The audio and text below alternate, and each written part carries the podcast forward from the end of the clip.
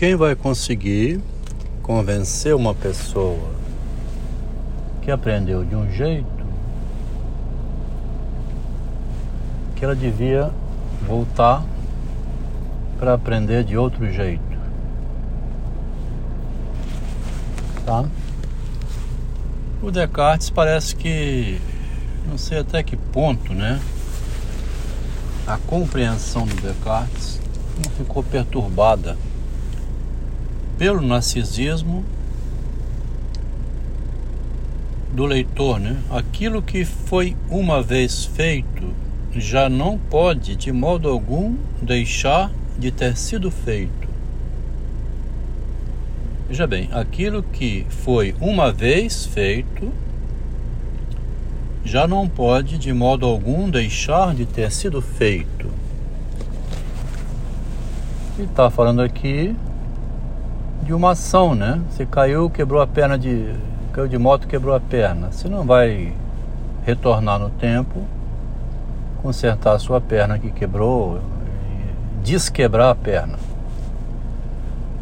Mas como Descartes está trabalhando no nível da abstração filosófica, né, na metafísica, esse feito aqui também é um, não é esse feito errado aí, mas é um aprender errado, né?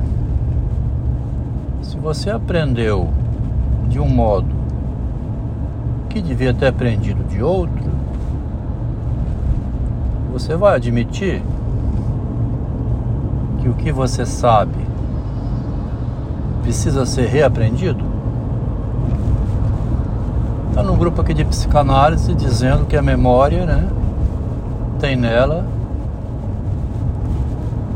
elementos que traem a pessoa. Aí o cara começou a dizer que não é isso, que Freud não é aquilo, é outra coisa, que o inconsciente não é a memória. Se o inconsciente não estiver na memória, ele vai estar onde? Se não estiver nas lembranças. Se a linguagem não estiver na memória, armazenada em imagens, ela vai estar armazenada onde? Fora da memória?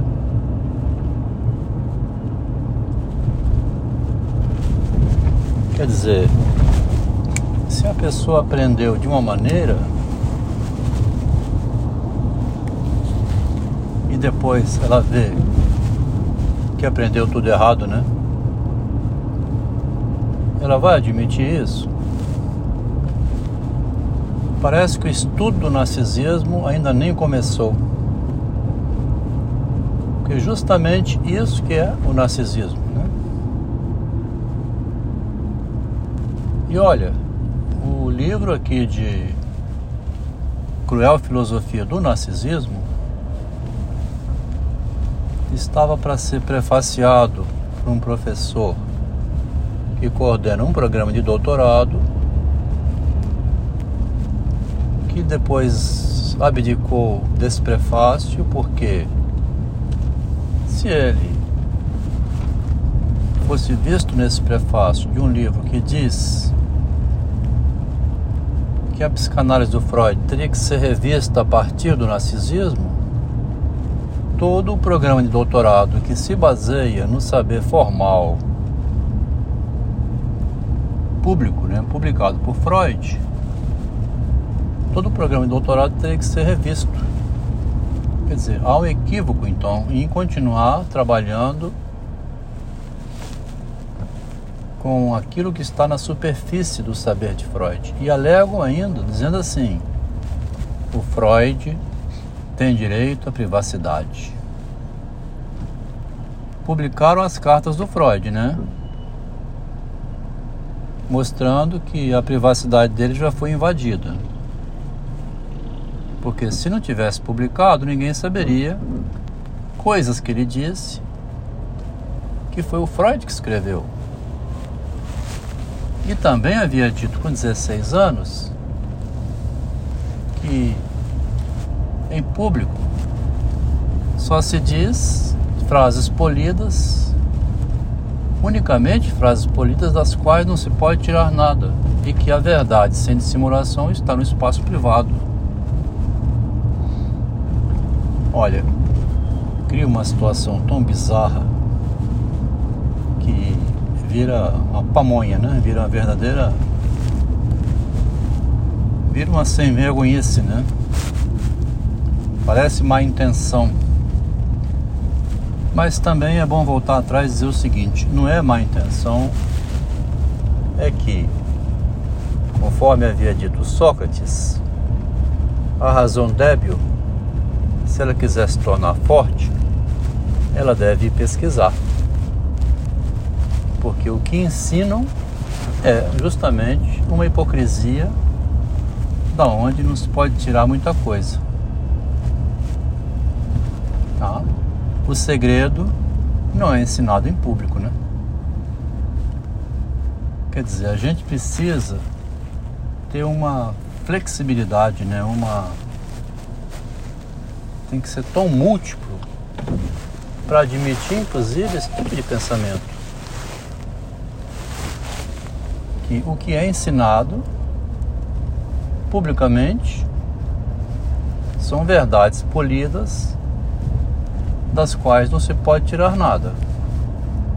E se você quiser saber a verdade sem dissimulação, você precisa escutar as conversas de bastidores, o que falam no pé de ouvido, quem foi aprovado para entrar no mestrado, quem não conseguiu entrar, quem disse aquilo que pode ser dito, quem disse aquilo que não deveria ser dito. Quer dizer, o narcisismo cria um impasse na sociedade que se você ameaçar a sociedade de publicar os segredos que sustentam a sociedade, que derruba a sociedade, que a casa vai cair, você vai ser assassinado. Há um perigo então, né? Me falaram sobre o cuidado que eu tenho que ter, porque até mesmo na escola de psicanálise me sugeriram que evitasse esse livro sobre o narcisismo ele precisa ser usado como um livro de cabeceira. Aquele livro que você lê os segredos. Ali ensina aquilo que a psicanálise prefere que não seja ensinado. Que o Freud, até o próprio Freud então, não iria admitir que ele estava ensinando o indevido. Daí para frente, né? depois do narcisismo. A atitude do René Descartes que diz: Eu me enganei, preciso me reposicionar a partir do meu erro e que eu devo ir filtrando daqui para frente. Esse enganador que vem me dizer coisas que eu preciso concordar com elas, senão eu morro, né?